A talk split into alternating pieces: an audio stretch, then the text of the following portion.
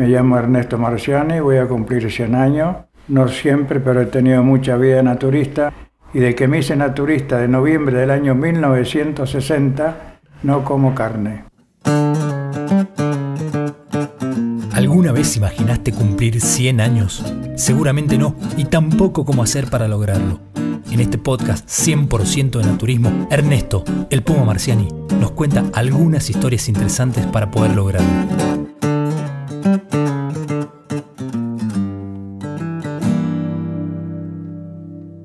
Gracias por la invitación. De nada. Me entusiasma mucho esto, es muy importante. Y aquí nuevamente nuestro episodio número 3 con el abuelo Ernesto, el Puma Marciani. Vamos a meternos para adentro, Ernesto. Ajá. Vamos a hablar, de la, vamos a hablar de la familia. ¿Cuántas esposas tuvo Ernesto? Una, Una sola. y la verdad, muy contento con ella porque viví 57 años juntos, nunca un problema, ni siquiera un gesto malo. Nunca. Fue extraordinaria la vida que vivimos nosotros. Extraordinario, en todo sentido. En el paseo, acá, allá, nos acompañamos perfectamente bien en la comida también. Aceptó el naturismo, le gustó. Muy contento, sinceramente, la verdad. María Eugenia Cruciani. María Eugenia Sí, Cristian. Yo tuve, yo tuve la bendición de conocerla, Ajá, a la abuela. Claro, Era una claro. bella mujer, como usted bien recuerda, abuelo. Su única esposa. sí, Madre de sus hijos. exacto. ¿Cuántos hijos tuvo Ernesto? Tengo tres hijos, tengo nueve nietos y seis bisnietos. ¿Sus tres hijos están vivos, Ernesto? ¿Cómo? Sus, sus tres hijos están vivos. Totalmente, sí. ¿Cuánto tiene su hijo mayor? El mayor, no, ¿Son no sé si es 62 o 63, pero el mayor más o menos por ahí tiene que estar. No, ok.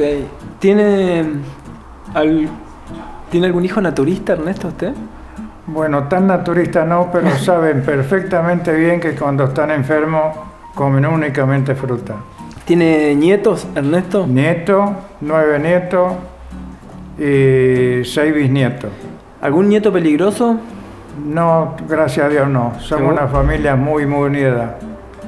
Somos una familia muy unida, en realidad en todo sentido. Todos, todos. Muy, muy perfecto. Familia como debe ser, ¿no? Ahora, el 17 de agosto fue la celebración de su cumpleaños, ¿no es cierto? El 15 de agosto. El 15 de agosto. Sí, El 15 de agosto fue la celebración de su cumpleaños, Ernesto, ¿no es cierto? ¿Se juntó la familia? to- totalmente, todos, todos, todos estuvieron ahí, todos. ¿Y había armonía en la reunión? Totalmente. Una alegría tremenda, este, un, un compañerismo único, muy, muy agradable todo, sinceramente. ¿Siempre fue así? Totalmente. Siempre, siempre. ¿Y por qué cree que la familia siempre fue así? Bueno, yo pienso que algo de- tiene que ver en uno también la educación que uno le da a los hijos para que sepan vivir como corresponde, sin ese problema de, de cosas que hay tanto ahora nuevas, ¿no? Cosas raras en la vida. Felizmente ninguno ha salido raro. Familia normal, totalmente. Ok, Ernesto, ¿y hay algo importante en, el, en relacionarse con, con la familia, con sus hijos y con sus nietos? ¿Hay algo importante que usted considera que la gente tiene que saber? Sí, claro que sí, que ellos lo saben. Ahora si lo hacen son cosas de ellos. Que lo saben, que lo hagan. Esa es la verdad. Pero saben bien lo que tienen que hacer y todas las cosas, como qué comer y todo eso. ¿Hay alguna anécdota divertida, Ernesto, en el entorno familiar? ¿Hay alguna que? ¿Alguna anécdota divertida que usted pueda Y hacer? divertida, por ejemplo, que nos gustan mucho los cuentos, somos muy, ¿cómo puedo decir? Muy divertidos en esa cosa, ¿no? Que nos gusta contar cuentos y, y nos gusta escucharlo, ¿no? El sentido del y humor vivirlo. Y sentido del humor toma total, todos los días. es como una, una también una de las formas importantes para llegar a los 100 Claro. años alegre. Mientras uno más se ríe, más sano es. Y cuéntenos un chiste, abuelo. Rápido, sí. Eh, El bueno, eran dos parejas, por ejemplo, niños, y dice José Luis, lo que yo sé que vos no me querés a mí, y ahora te voy a mostrar que yo te quiero perfectamente bien. Vamos a ir a caminar en un bosque y no te voy a atacar. Ah, no, así no voy. Es importante el sentido del humor. Nosotros sabemos, los médicos sabemos y hemos desarrollado durante mucho Claro, tiempo, la importancia de, de a nivel físico, el la risa, el sentido del humor, sí. reírse y mantenerse alegre. Totalmente, Y en el ¿no? entorno familiar también es importante que en el entorno familiar Siempre, siempre, siempre contamos cuentos y nos reímos de una manera increíble. Es muy Soy importante. como el jefe de los cuentos ahí. ¿Usted? Sí. ¿Sí? Hay un cuento como este cordobés que es extraordinario, ¿no? ¿Se puede contar eso? Sí. Sí. ¿Cómo no? Dice, tatita, necesito un reloj. Pero mi hijo, usted está viviendo en el campo. A usted no le hace falta un reloj. Pero papá, por favor, tatita, necesito un reloj. A ver, mi hijo, ¿para qué necesita el reloj? Resulta que cuando salgo con mi china al campo me dice, dame la hora, dame la hora.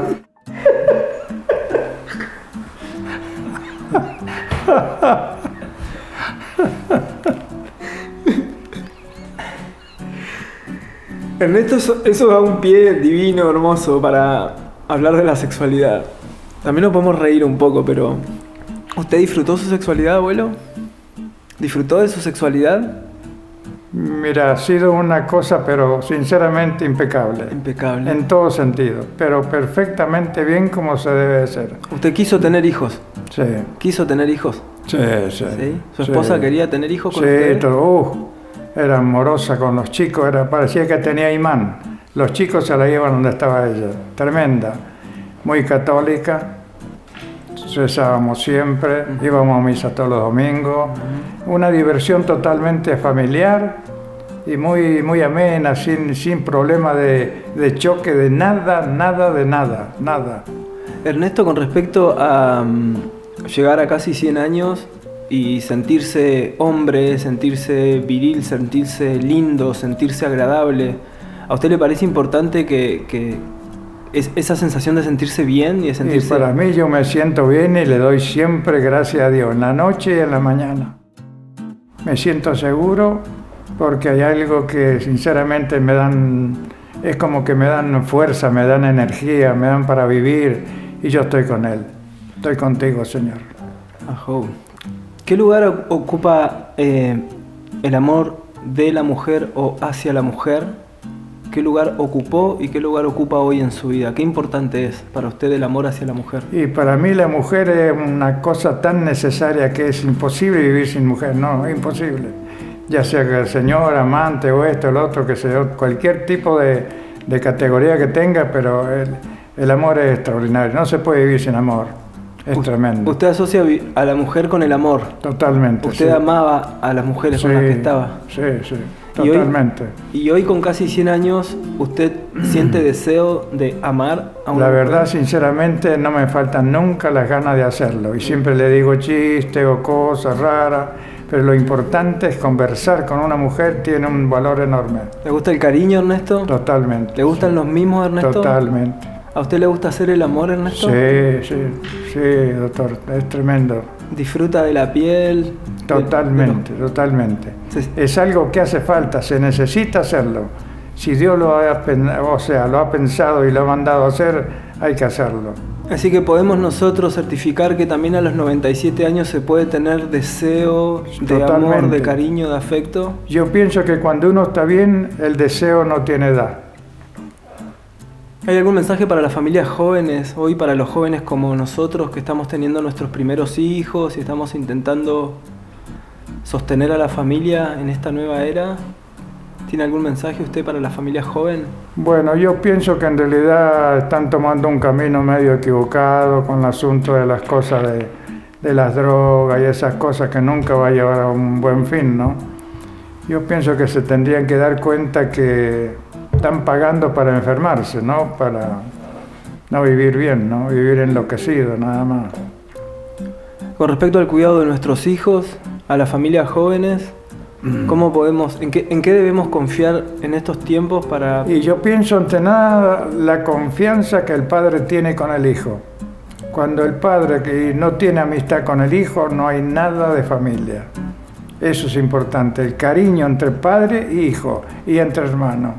Nosotros fuimos nueve hermanos, tuve yo. Nunca, nunca, ni siquiera nos mandamos a pasear. Nunca, jamás. Fue un respeto tremendo con todo. Nueve hermanos, quedé solo. No tengo primo, no tengo nada de nada. Mire, en los próximos episodios nos vamos a meter un poquito a hablar de lo que significa llegar a 100 años y cómo eso también repercute en el entorno y, qué partes negativas también tiene esto de, ir acompañando la muerte familiar. Claro. Pero ahora, em, con respecto a mm, el trato hacia los niños y hacia las niñas, ¿hay alguna reflexión importante sobre el maltrato infantil? ¿Usted cree uh, que...? yo pienso que en realidad es un castigo tremendo que no se tendría que hacer eso, igual que el asunto de, la, de las peleas que hay entre pareja, por ejemplo, que le peguen a la mujer. No creo que sea una cosa necesaria, porque si uno está bien y está completamente como corresponde que esté con los cinco sentidos, no creo que haya problema de pegarle a una mujer. No estoy de acuerdo con eso. Es decir, que ningún tipo de violencia ejercida en la familia le parece que construye. Totalmente malo, malo, malo en todo sentido. Podemos decir que el problema es la violencia en las familias. Claro, exactamente, no hay. En casa nunca, jamás, nada de nada, nada. Ni con los hijos, ni con los nietos, ni con los bisnietos, nada de nada. Por eso a mí me extraña que un hombre le pegue a una mujer, no lo veo. Bueno, en estos tiempos eso está siendo más denunciado, está siendo más cuidado. Y también es importante saber que, son valores de la familia, que, lo, que, nosotros quizás Es importante, depende del padre y la madre cómo trate a los hijos para que tengan el respeto que se merecen. Ahí está todo. ¿Podemos decir que tenemos problemas de valores? Sí, claro, sí. ¿Necesitamos recordar? Sí, sí, Es importante eso, ¿no? Bueno, Ernesto, nuevamente, muchas gracias. Gracias a vos, doctor. Este podcast es una producción original de Mermelada Inc. y es posible gracias al apoyo de Tayel, Índigo, Artemisa, Namaste y New Future Society. Fueron parte de este proyecto Loli Marciani en producción ejecutiva, Ramiro Marciani música original y Facu Celaya en producción general, edición y voces.